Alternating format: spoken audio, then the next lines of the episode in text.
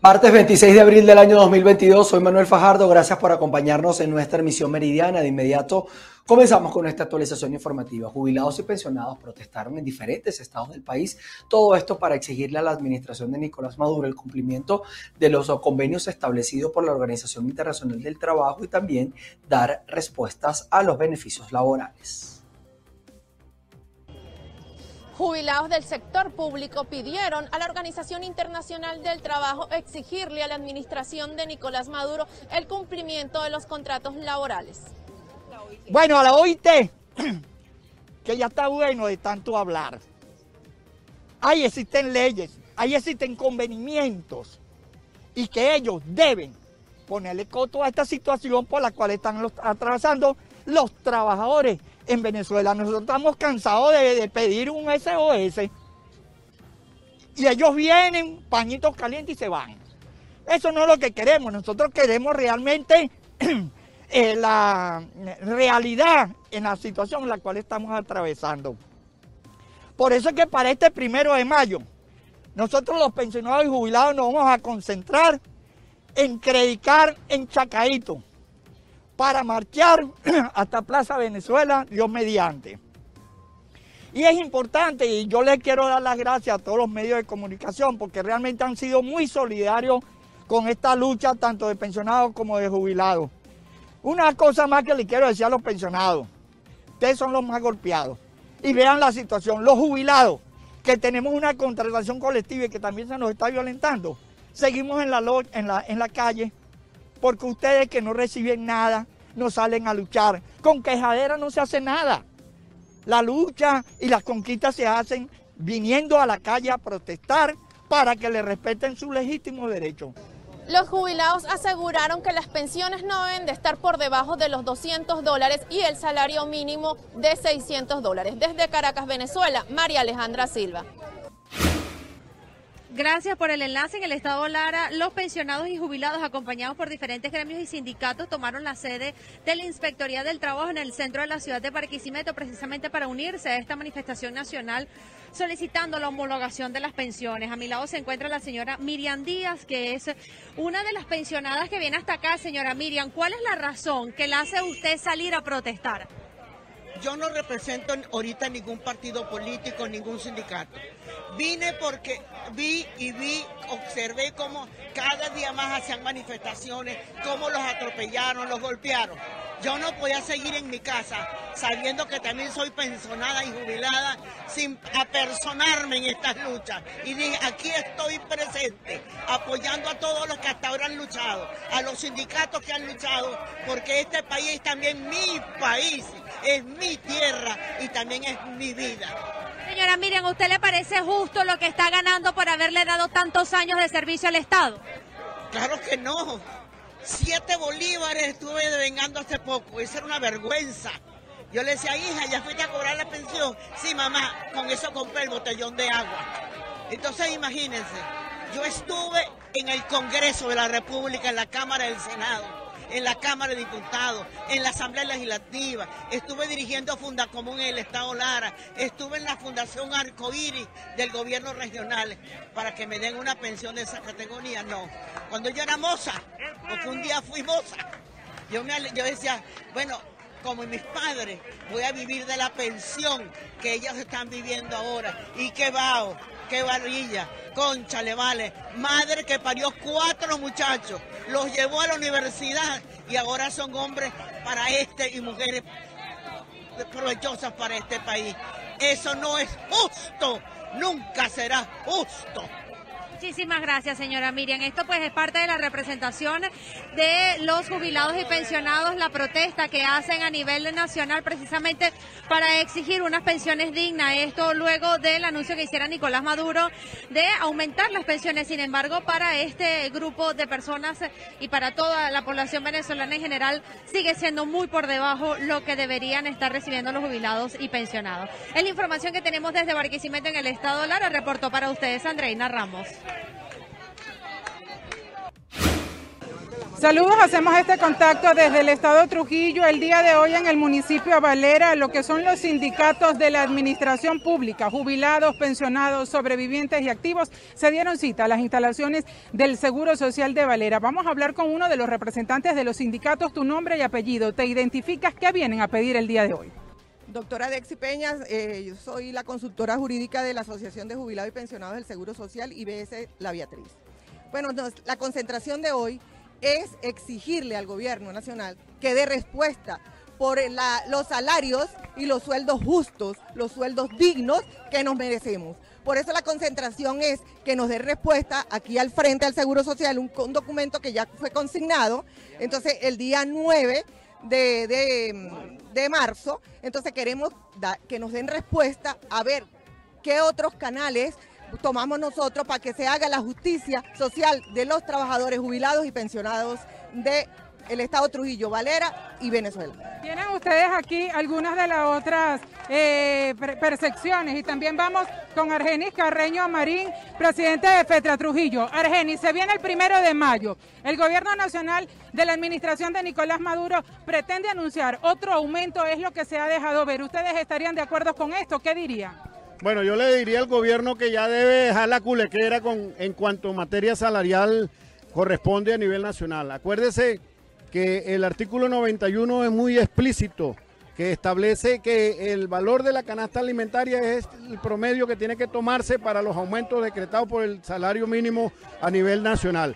Aquí nosotros no estamos pidiendo dádivas ni regalías ni limosna, estamos pidiendo el cumplimiento del artículo 91 de la Constitución que establece muy claro que el trabajador, los trabajadores, los pensionados y jubilados de Venezuela y del Estado de Trujillo como lo estamos reclamando todas las centrales de trabajadores, pensionados, jubilados a nivel nacional, estamos exigiendo eso. Y esa es una de las prerrogativas que está solicitando la CTV con las demás organizaciones sindicales a nivel nacional a la Organización Internacional del Trabajo de la violación flagrante de la Constitución de la República de Venezuela. Esta es la situación que viene ocurriendo desde el Estado de Trujillo. Ellos esperan aquí ser atendidos por el representante del Seguro Social y luego llevar un documento a la Inspectoría del Trabajo. Este mismo movimiento y protesta se realiza en el municipio Boconó y también en el municipio Trujillo. Es la información que tenemos desde el estado de Trujillo, reportó Mayra Linares. Amigos de BPI TV, el día de hoy nos encontramos en la Plaza Bolívar del Estado Mérida, donde los jubilados de diferentes dependencias se encuentran manifestando para exigir diferentes derechos salariales. Nosotros vamos a escuchar las declaraciones de César Paredes, quien es uno de los voceros del día de hoy. Muy buenos días, señoras y señores. Yo soy César Paredes, presidente de la Federación de Jubilados y Pensionados de Lino en el Estado de Mérida. Estamos aquí reunidos pues cumpliendo un mandato de nuestras reuniones anteriores. Desde el 9 de marzo para acá hicimos la concentración maravillosa en el seguro. Hoy pues estamos acá pidiendo que se nos cumplan todos nuestros deseos. Eh, el, deseo principal es que se, se cumpla el artículo 91 de la Constitución y el artículo 61 de las leyes sociales de Venezuela. Esas leyes sociales las hizo el Ministerio del Trabajo por allá por los años 40, pero nunca se cumple, nunca se da. Lamentablemente toda la gente que habíamos invitado no vinieron. Vamos a ver si el Estado, a través del presidente, como está aquí en, Venezuela, la representación de la Organización Internacional del Trabajo, cumple más que sea años. ¿Y con respecto a los salarios, qué exigen ustedes con respecto a los salarios? No se puede vivir con 130 bolívares. No se puede vivir y de paso nos quitaron todas las primas que teníamos y ¿cómo vive uno? ¿Cómo subsiste? Yo estoy enfermo, yo estoy, eh, me dio una CB, un, infarto, pero aquí estoy luchando. A mis 73 años, tengo 54 años de lucha sindical y aquí estoy. Gracias por las declaraciones, amigos de BPI TV. El día de hoy eh, pues se encuentran protestando los jubilados de diferentes dependencias en el centro de la ciudad de Mérida. Estas son parte de las declaraciones. Nosotros con esto despedimos este contacto informativo. Reportando desde el Estado de Mérida, soy José Gregorio Rojas, BPI TV. Sí, muy buenos días. El día de hoy aquí en el estado Falcón, la coalición intergremial también se sumó a la convocatoria nacional que hizo la red sindical eh, llamando a los trabajadores a protestar una vez más. Eh, buenos días, soy William Díaz, representante del Consejo de Profesores de la Universidad Francisco de Miranda, profesores jubilados. Hemos traído la comunicación que por mandato de la Comisión Intergremial Nacional debíamos entregar ante la Inspectoría Regional de Trabajo. Como siempre, no fuimos recibidos por la inspectora, un funcionario adscrito a la, a la organización nos recibió la comunicación, pero nos dice que por ser una comunicación no dirigida directamente a la inspectoría, no vamos a tener respuesta. Ya estamos desde el 2015 esperando respuestas de esta inspectoría de trabajo. Vamos, decidimos hacer una nueva comunicación dirigida directamente a ella, donde le hagamos ver todas las peticiones que hemos hecho desde 2015 y que hasta la fecha no hemos tenido respuesta. Ahora, no solamente se suma el hecho de la aplicación de ese tabulador salarial tan mal calculado, tan malintencionado y que pretende la destrucción moral de todos los profesores, sino, y de todos los empleados, sino que además la ONAPRE, sin conocer la potestad, decide que nuestras tablas salariales, nuestras maquetas salariales, deben ser divididas en varias partes y lo que antes tardaba un día en ejecutarse, ahora va a tardar tres días ni sin saber hasta la fecha cuánto vamos a cobrar esta quincena que está terminando. Bien, muchísimas gracias. Vale destacar que esta protesta también se está realizando el día de hoy en la sede de la Inspectoría del Trabajo de la ciudad de Punto Fijo. Es parte de la información que tenemos a esta hora desde el Estado Falcón. Continuamos con más de la emisión meridiana de Noticias de PITV. Establecemos este contacto desde el estado Carabobo, región central de Venezuela. Nos encontramos en puertas de la empresa Colgate Palmolive. El día de hoy los trabajadores se encuentran manifestando su descontento por lo que han catalogado de una imposición arbitraria de la jornada laboral. Vamos a dejar que sea el vocero de esta actividad quien nos detalle qué es lo que ocurre. Por segundo día ustedes se encuentran acá en puertas de la empresa. ¿Qué está ocurriendo? Bueno, desde el día de ayer la empresa Colgate Palmolive nos ha tratado de imponer un cambio de horario arbitrario e ilegal, extendiendo nuestra jornada laboral en media hora más al día.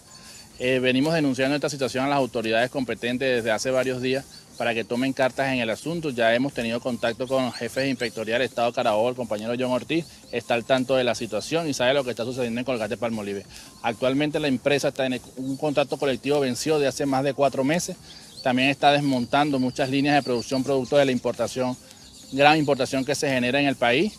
Tenemos plantas que están completamente paralizadas como el tema de la planta de Protex, jabones Protex, jabones Palmolive que se podrían hacer aquí en el país, lamentablemente están siendo importados. También tenemos una merma en la fabricación de crema dental por una gran cantidad de crema dental que están trayendo de otros países y estamos denunciando esta situación porque están desmontando todos los puestos de trabajo y actualmente contamos con 100 109 trabajadores. Declaraciones del vocero de esta actividad. El día de hoy los trabajadores por segundo día consecutivo se encuentran denunciando cambio arbitrario de su jornada laboral. También aseguran que su contratación colectiva está vencida desde hace cuatro meses, por lo que exigen la pronta discusión. Es parte de la información que tenemos al momento para ustedes. Aquí quien les reporta Ruth La Verde. Miren, y con medidas cautelares salió en libertad el sindicalista petrolero Eudis Girot, al tiempo que se celebran en Caracas las reuniones con la Organización Internacional del Trabajo. Las autoridades venezolanas otorgaron libertad al sindicalista Eudis Girot tras un año detenido por denunciar las malas condiciones de los trabajadores petroleros y la industria energética. Girot se desempeñaba como director de la Federación Unitaria de Trabajadores Petroleros de Venezuela. Fue acusado por la administración de Nicolás Maduro de terrorismo, revelación de información confidencial, instigación, tenencia de arma de fuego, asociación para delinquir y conspiración. El abogado defensor de Girot, Carlos Pachano señaló que el sindicalista deberá cumplir un régimen de presentación cada 30 días ante la justicia porque la jueza del caso desestimó la mayoría de los delitos, menos el de instigación.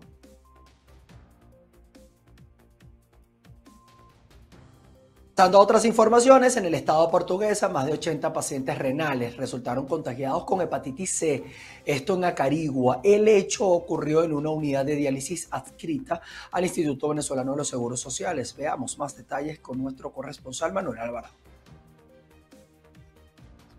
Así es, gracias por el contacto. Este grupo de pacientes afectados exigen al Instituto Venezolano de los Seguros Sociales que realice una investigación exhaustiva que permita determinar las causas que dieron lugar a esta contaminación masiva con hepatitis C. Veamos. paciente renal desde hace siete años, me dializo, me dializo en la unidad de diálisis Acarigua, la antigua Seneca. Este, hoy estamos viviendo una situación muy crítica en dicha unidad. Somos 83 pacientes los contagiados con hepatitis C. Solamente hay 17 negativos. La situación es muy crítica. Mm, soy una paciente muy estable, que me cuido mucho, me parece una injusticia que por mal mantenimiento, mal lavado de las máquinas, estemos pasando por esta situación. Eh, me hice mis marcadores hepáticos en noviembre del 2021 y ya para abril de 2022 estoy contagiada de hepatitis C. Necesito saber, necesito hacer un llamado para que, para que se haga una revisión, una investigación de quién o quiénes son los responsables de, este crimen, de, de esta de verdad no sé cómo llamarlo, esta situación tan, tan fuerte, tan difícil que estamos viviendo los pacientes renales, que aparte que ya tenemos una patología, tener otra es injusto.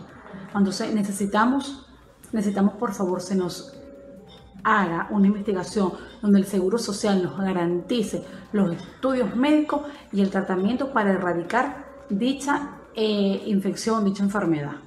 Bien, ya este grupo de pacientes cuenta con la asesoría legal necesaria que le permita presentar ante los organismos correspondientes esta denuncia, ya que aseguran que se está vulnerando su derecho fundamental a la salud. Es parte de la información en desarrollo en esta entidad de los llanos venezolanos y por lo pronto los invitamos a continuar con más de la presente ronda informativa. Establecemos nuestra primera pausa comercial. Al regreso vamos a estar revisando información internacional y también atentos a esta reunión que tiene que existir entre los representantes de Ucrania, los representantes de Rusia y también Antonio Guterres, quien es el secretario general de la ONU. Así que al regreso les cuento más sobre esto. Seguimos con ustedes. Más de 5.000 migrantes de diversas nacionalidades, incluyendo venezolanos, fueron encontrados por agentes fronterizos mexicanos en solo tres días. 395 migrantes fueron localizados en México entre el 21 y 24 de abril, aunque el número total de migrantes es superior a los 5.600, así lo informó el Instituto Nacional de ese país. Cabe destacar que entre los desplazados hay unos 200 menores de edad que viajan sin representantes, mientras que 680 menores se encuentran con algún familiar. El instituto informó que los migrantes fueron encontrados en casas de seguridad, casas de tráiler, de remolques para animales, entre otros, y además viajan en condición de hacinamiento. Asimismo, otros extranjeros fueron localizados al pie del desierto, la montaña o la autopista. Los países con más nacionales encontrados en estos tres días fueron hondureños, cubanos, guatemaltecos, nicaragüenses, salvadoreños, colombianos, venezolanos y haitianos, aunque en los registros del organismo figuran unas 40 nacionalidades. La creación de un grupo de contacto entre la Organización de Naciones Unidas, Rusia y Ucrania fue una de las propuestas que hizo Antonio Guterres, secretario general, tras reunirse con los ministros de Relaciones Exteriores rusos, Sergei Lavrov.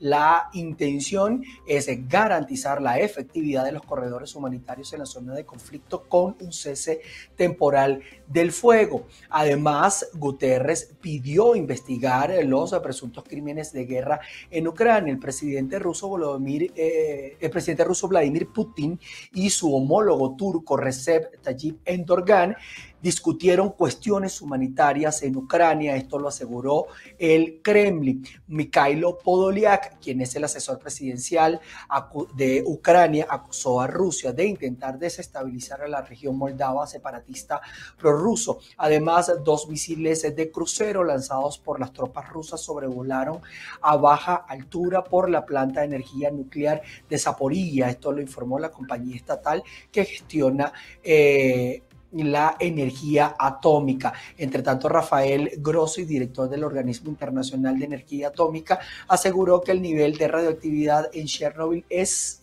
anormal. Así que están atentos a esta situación. Ahora nos eh, vamos a Centroamérica porque el régimen de eh, Daniel Ortega, presidente de Nicaragua, justificó la ocupación de las oficinas de la Organización de Estados Americanos en Managua por parte de la Policía Nacional y la expulsión del organismo anunciadas en la víspera. Vamos a ver los detalles de esta información. Tanto el canciller de Nicaragua, Denis Moncada, como la vicepresidenta del país, Rosario Murillo, explicaron por separado y ante los medios oficiales que la ocupación de la sede de la OEA se derivó de la expulsión del organismo de Nicaragua anunciada este domingo. Nicaragua expulsa a la Organización de Estados Americanos. El pueblo y gobierno de Nicaragua hemos denunciado y continuamos denunciando la condición vergonzosa de uno de los instrumentos políticos de intervención y dominación del Departamento de Estado del Gobierno de los Estados Unidos, llamado equívoca y falazmente Organización de los Estados Americanos. Por su parte, la OEA denunció que el gobierno de Ortega ocupó ilegítimamente sus oficinas en Managua en violación de las más elementales normas internacionales. Según esa organización, a pesar de que Ortega inició en noviembre pasado el proceso de retiro de Nicaragua del organismo al denunciar la carta de la OEA, esta no se hará efectiva hasta fines de 2023, siempre que el país haya cumplido con todas las obligaciones del sistema interamericano. Las diferencias se acentuaron en el 2018 cuando su Consejo Permanente inició el proceso de aplicación de la Carta Democrática Interamericana a Nicaragua por rompimiento del orden constitucional, tras la crisis sociopolítica que estalló ese año en el país centroamericano. La situación llegó a un punto límite cuando la OEA rechazó la legitimidad de las elecciones de Nicaragua en noviembre pasado, en las que Ortega fue reelegido para su cuarto mandato consecutivo y segundo con su esposa como vicepresidenta, con siete adversarios en prisión y dos en el exilio, tras lo cual el gobierno nicaragüense denunció la carta del organismo.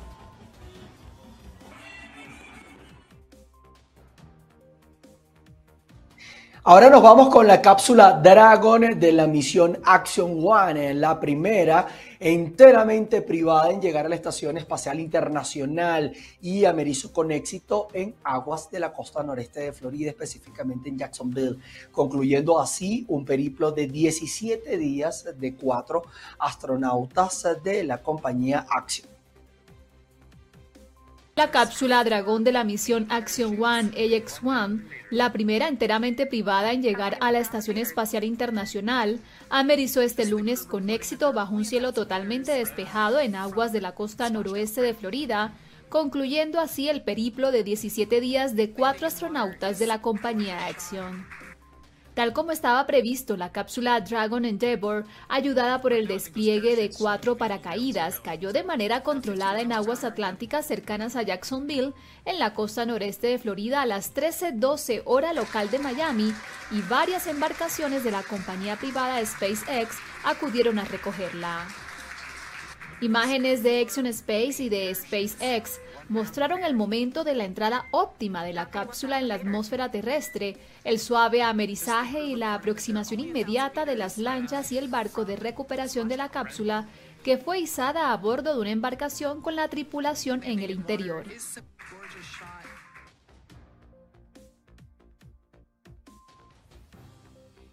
Nada económico este turismo espacial, es lo único que le podemos decir. Y felicidades a estos astronautas privados por haber hecho este periplo de 17 días y ver cómo se ve la Tierra desde otra parte del universo. Nosotros con esto establecemos punto final, agradecemos a ustedes su sintonía, nos vamos a ver en nuestra emisión central a las 6 de la tarde, así que manténganse conectados a la señal de BPIT. Se les quiere, chao, chao.